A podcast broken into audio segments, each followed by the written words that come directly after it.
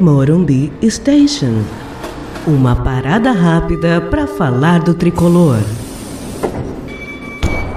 Olá, torcida tricolor. Eu sou Milton Júnior e este é o Morumbi Station. Hoje, mais um Morumbi Station projetando o jogo.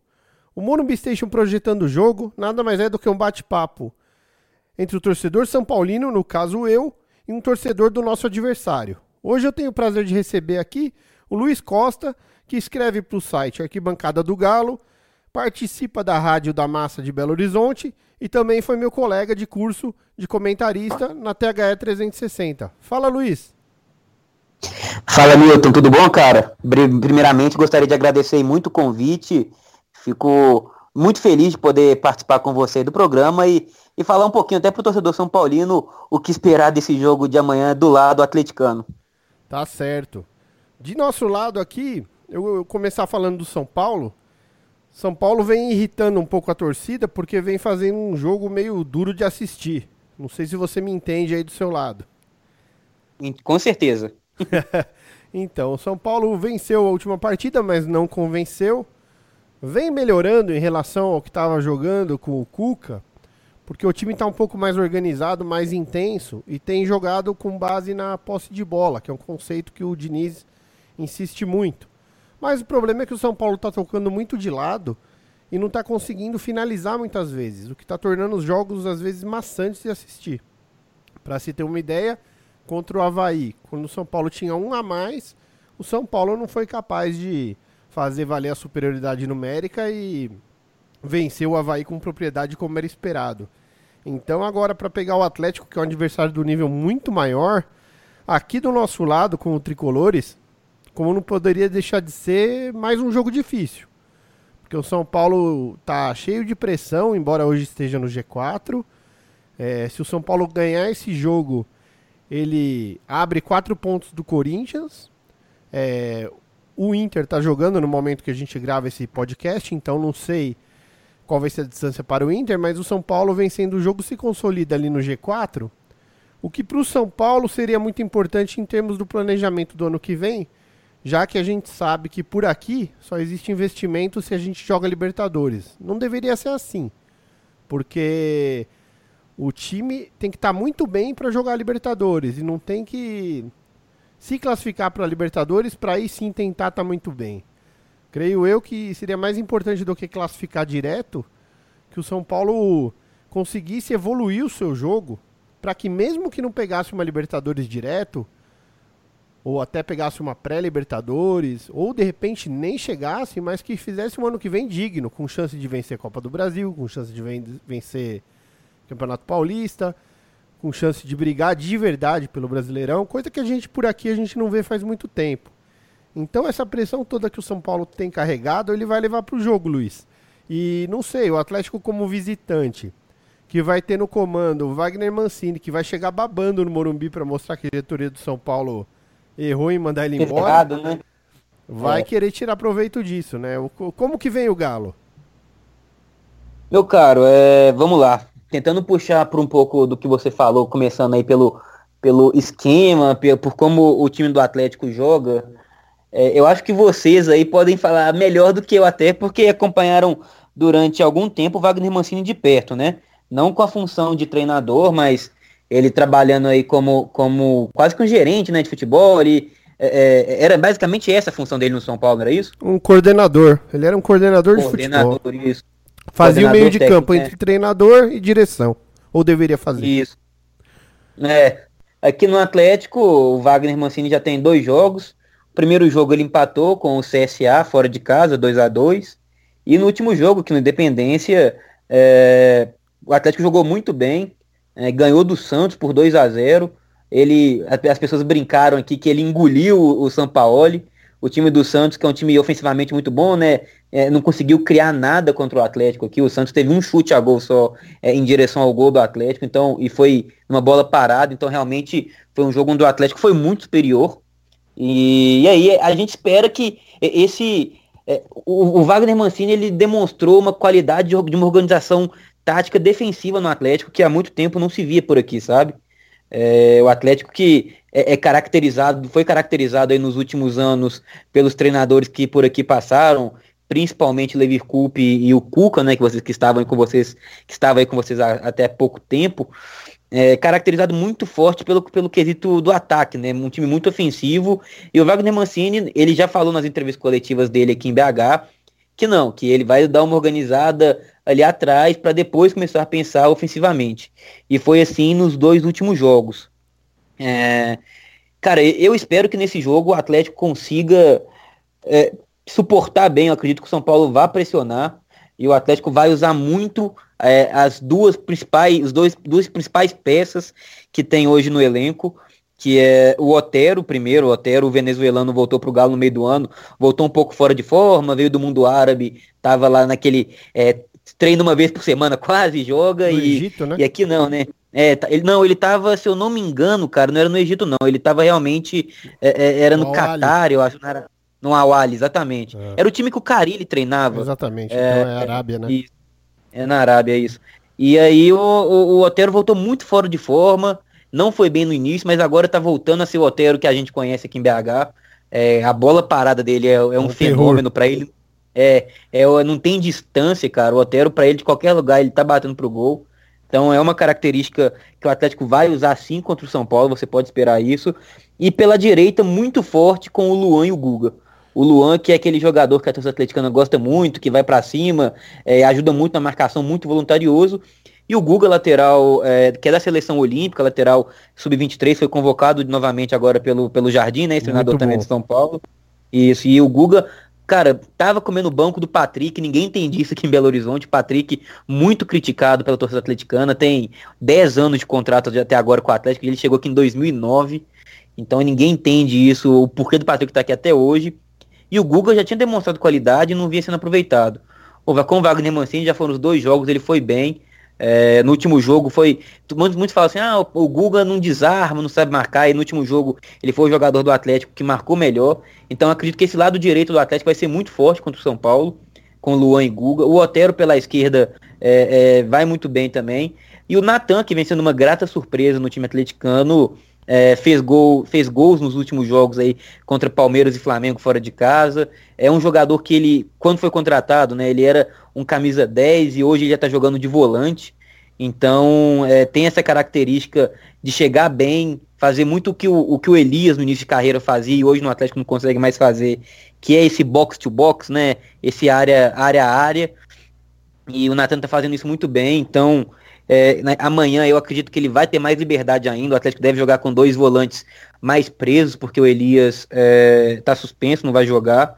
É, isso pra gente é ótimo pro atleticano, porque o Elias aqui também já, já tá passando da hora de sair, o contrato acaba no final do ano e parece que não vai ser renovado. Então, é, acredito que o Atlético vai vir no meio campo com Hever e, e José Wellison, ou Ramon Martinez, Ramon Martinez paraguaio, que joga pela, atua pela seleção paraguaia, é, recém-contratado, joga como primeiro ou segundo volante. O Hever zagueiro, que está sendo improvisado como primeiro volante, está indo muito bem. O Hever, é, tecnicamente, é um dos melhores jogadores do elenco atleticano, tem muita qualidade é, técnica e tática. Então eu acredito assim, o Atlético vai ser um time que vai primeiro preocupar em marcar e depois é, é, sair para atacar nos contra-ataques, e isso muito com o Luan e Otero, e o Guga sendo um homem surpresa ali vindo pela direita com o Luan, meu caro. O Luan não tá suspenso para esse jogo, não? Não, o Luan não. O Luan, é, quando eu até tava brincando com você mais cedo, né? O Luan que tá, que tá suspenso, se eu não me engano, é o do São Paulo, que eu quis dizer. Ah, entendi. É, o volante do São Paulo. O volante. O Atlético tem de desfalque para amanhã o Elias, que tá, que tá é, suspenso, e o outro jogador, o Vitor, que tá machucado, o goleiro, né? Tá jogando o Cleiton, que é, também joga pela seleção sub-23, é, sendo cotado para ser vendido no final do ano, tá vindo muito bem.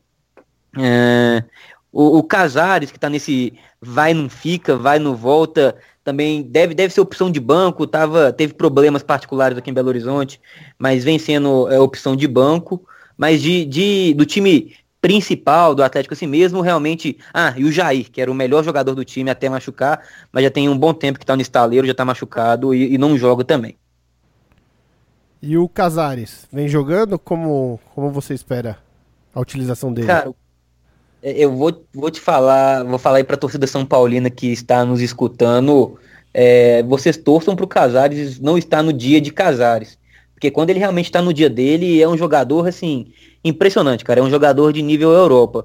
O problema é que o Casares não tem compromisso nenhum com o futebol, sabe? O Casares é um menino de 12 anos que está num corpo de um homem de 27, ganhando muito dinheiro e não sabe é, é, fazer o que um atleta deve fazer, sabe? O Casares é um molecão, é, aqui está muito queimado com a torcida, mas nos dias que ele está inspirado, realmente é difícil de segurar o equatoriano.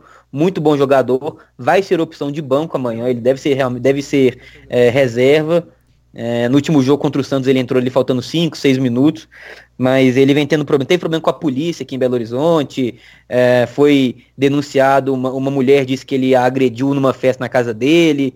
É, a polícia hoje, até vale, vale ressaltar que a polícia já é, concluiu o inquérito, não teve agressão, não, houve nada. A mulher estava tentando extorquir o dinheiro do Casares, segundo a polícia. É, ela vai ser até processada por isso. Mas ele passa por muitos problemas particulares, cara. É, é, muita festa, muita bebida envolvida. E ele não tem compromisso nenhum com o time. E por isso a torcida atleticana já está querendo ver o equatoriano longe daqui. E um dos prováveis destinos do Casares para o ano que vem, pelo que dizem aqui em Belo Horizonte, é um clube paulista, é o Corinthians. Corinthians já fez oferta pelo Casares e acredito que ele estará em São Paulo no ano que vem. Ah, eu não estava sabendo não. É, o São Paulo é. deve jogar com a formação normal dele que ele vem utilizando, com Arboleda e Bruno Alves na zaga, na esquerda o Reinaldo, na direita deve voltar o Juan Fran. É, aí no meio deve jogar o Tietê, o, talvez o Hernanes, tem se especulado que o Igor Gomes, que vem jogando muito bem, tem uma chance amanhã. Mas ele tem preferido até o Lisieiro do que o Igor, o que me causa uma certa estranheza, porque o Lisieiro não tem tido uma sequência.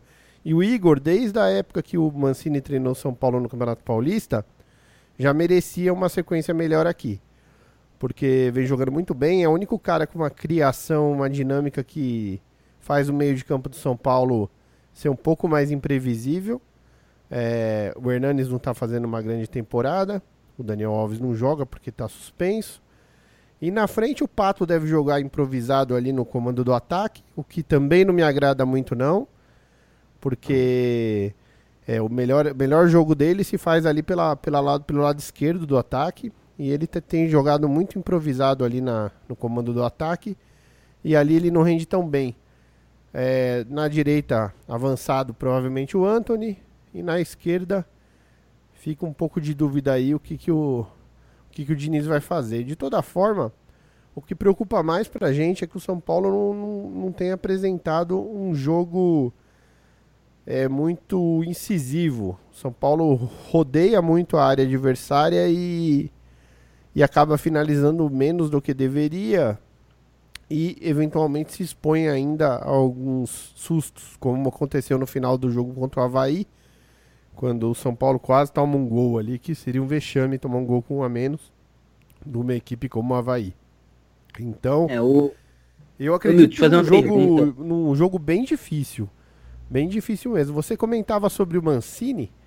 No trabalho dele que ele fez aqui no Campeonato Paulista, quando sai o Jardine e o Mancini assume, ele fez um trabalho bem legal no Campeonato Paulista e ele realmente começou por onde você disse, ele organizou a defesa do São Paulo. E foi assim que o São Paulo foi passando até chegar à final. E aí na final anteciparam a, a estreia do Cuca para que ele participasse da final. E o São Paulo não foi muito bem sucedido nisso não. Talvez se o Mancini tivesse comandado o time contra o Corinthians na final do Campeonato Paulista, talvez tivesse sido cometido menos erros do que o São Paulo cometeu. E aí a gente teria uma chance de levar o título nem que fosse nos pênaltis. Mas quiseram antecipar a chegada do Cuca, não sei se era para ele ganhar moral, não sei se era para o Mancini não ser sombra dele caso ele tivesse ganho o campeonato. Mas foi um erro antecipar o Cuca e o Cuca vinha fazendo um trabalho. Bom, vocês conhecem bem o Cuca, né? O Cuca é um cara que, claro que ele sabe de futebol, mas ele é difícil. Às vezes às vezes ele não casa a personalidade dele com os grupos que ele trabalha. E talvez tenha acontecido isso aqui, porque a ponto da é, do elenco do São Paulo ter pedido a intervenção da diretoria para trazer o Diniz, que tem uma ideia de jogo mais próxima do que esses jogadores que estão no elenco hoje gostam. E o São Paulo, como aqui tudo tem sido na base do, da confusão, né? Tudo na base do. Não tem planejamento, é tudo decidido de última hora. Decidiu ouvir os jogadores e trouxe o Diniz, que é um, um treinador que me agrada. Sempre gostei das ideias dele e sempre tive curiosidade de ver ele treinando um time que tenha bastante poderio, assim, para contratações e tal. Só não imaginava que seria o meu time, porque a gente passa um pouco de apuro com aquela jogada de saída de jogo mais trabalhada, que às vezes oferece um, uma possibilidade do adversário fazer um gol numa bobagem, né? Hoje o Santos é, quase é, é. toma um gol num, numa jogada trabalhada entre goleiro e, e zagueiro, quase na linha do gol. Uma bola que o goleiro cruza e se o atacante do Corinthians se joga nela, teria feito o gol contra o Santos e o Corinthians não jogou nada. Então, é, tipo era exatamente isso que eu ia falar, cara. Como? É, era exatamente isso que eu ia falar. O, o, eu sempre tive muita curiosidade também de ver o Diniz num time grande, num time. É, não desmerecendo o Fluminense, mas o Fluminense passa por uma fase terrível, terrível. Mas eu nunca quis ver o Diniz no meu time, sabe? Eu queria ver ele num outro time para saber o que, que ele podia fazer. É. E, e foi aí no São Paulo, é, realmente eu acho. É, às vezes é, é, um sufoco desnecessário que o time do Diniz passa, sabe? É, e aqui tem um complicador, eu acho que esse complicador tem no Atlético também. Se o Diniz não levar o São Paulo para Libertadores, a gente conhece como são as coisas aqui. Os caras não bancam o trabalho dele para que no ano que vem o trabalho evolua. Os caras vão correr, jogar para a galera, mandar o cara embora e trazer outra figura.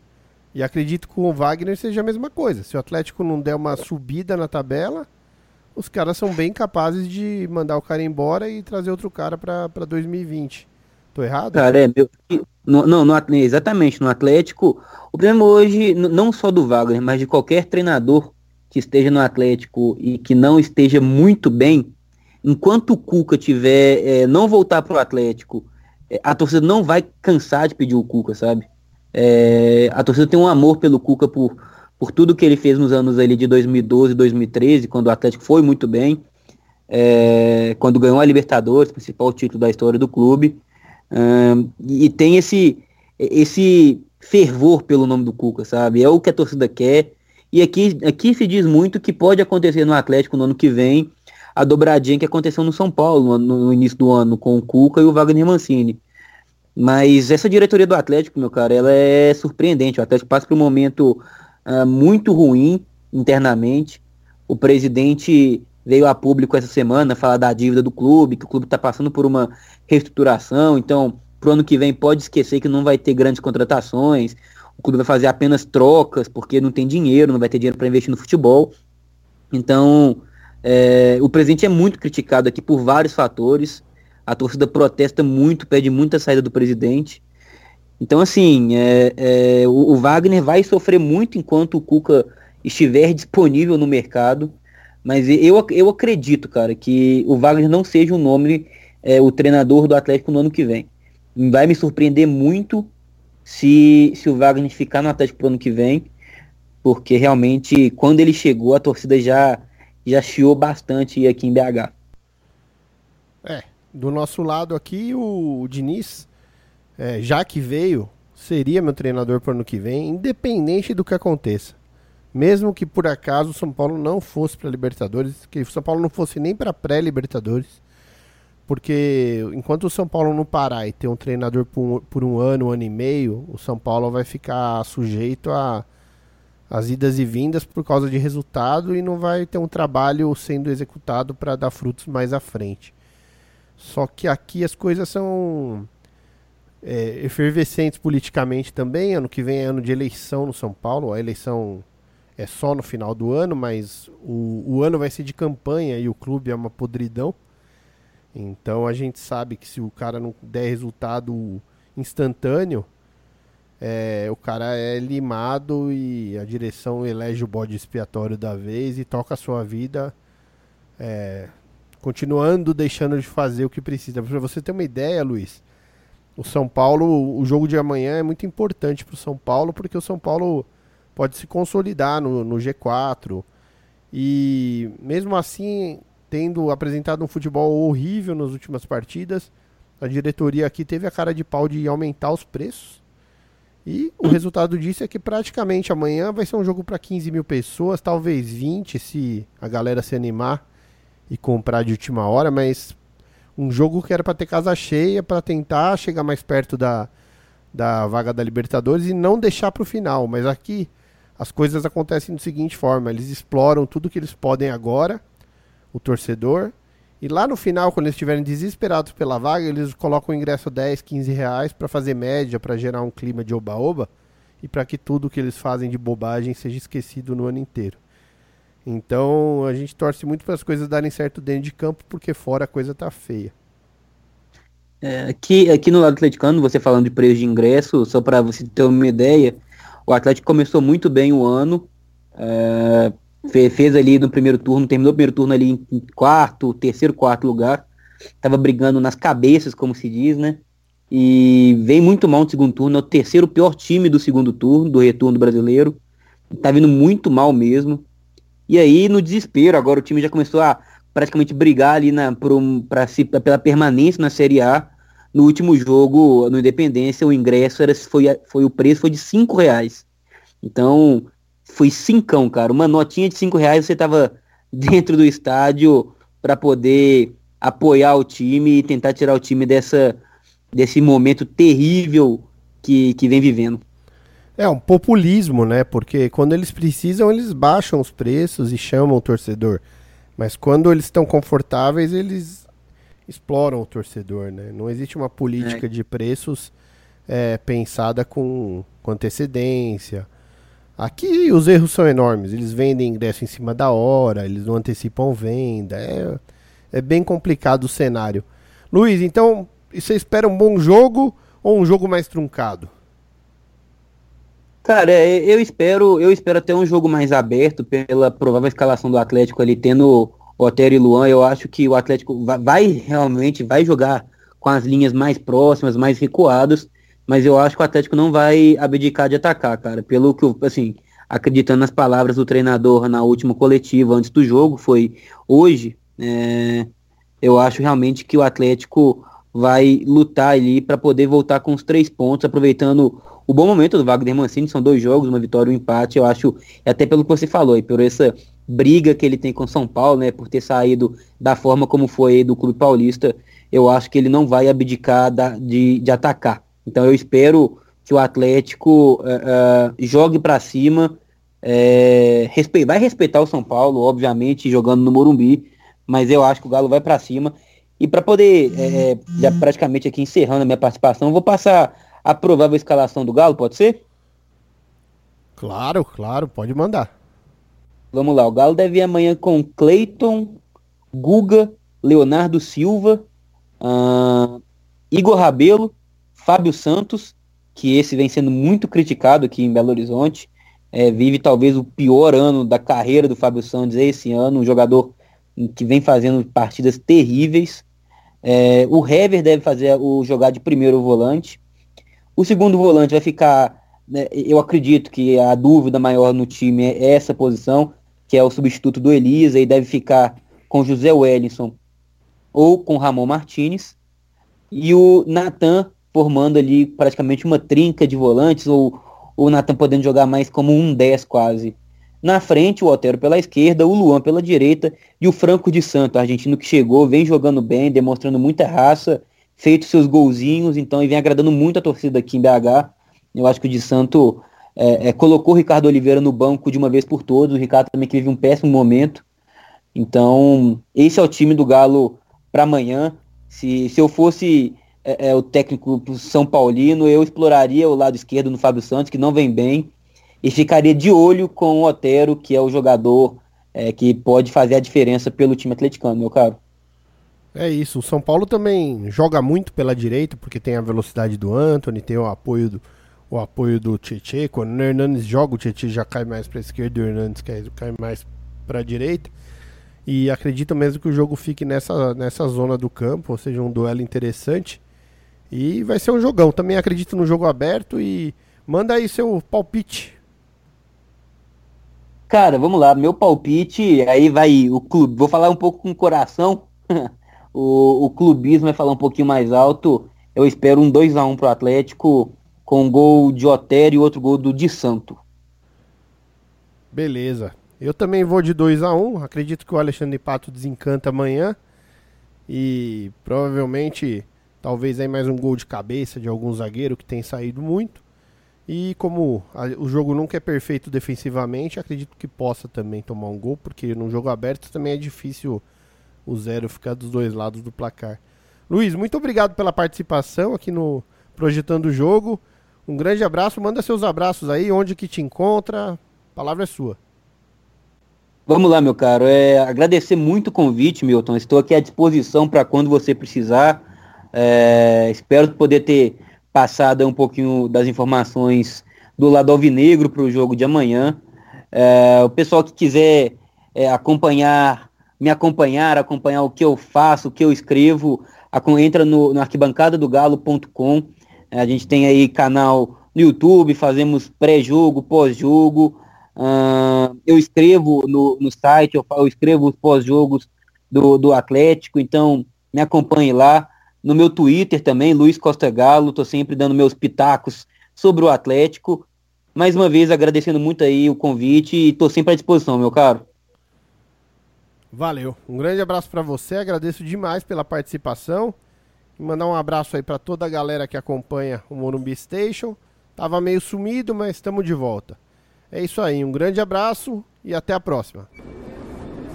Este foi o Morumbi Station com Milton Júnior.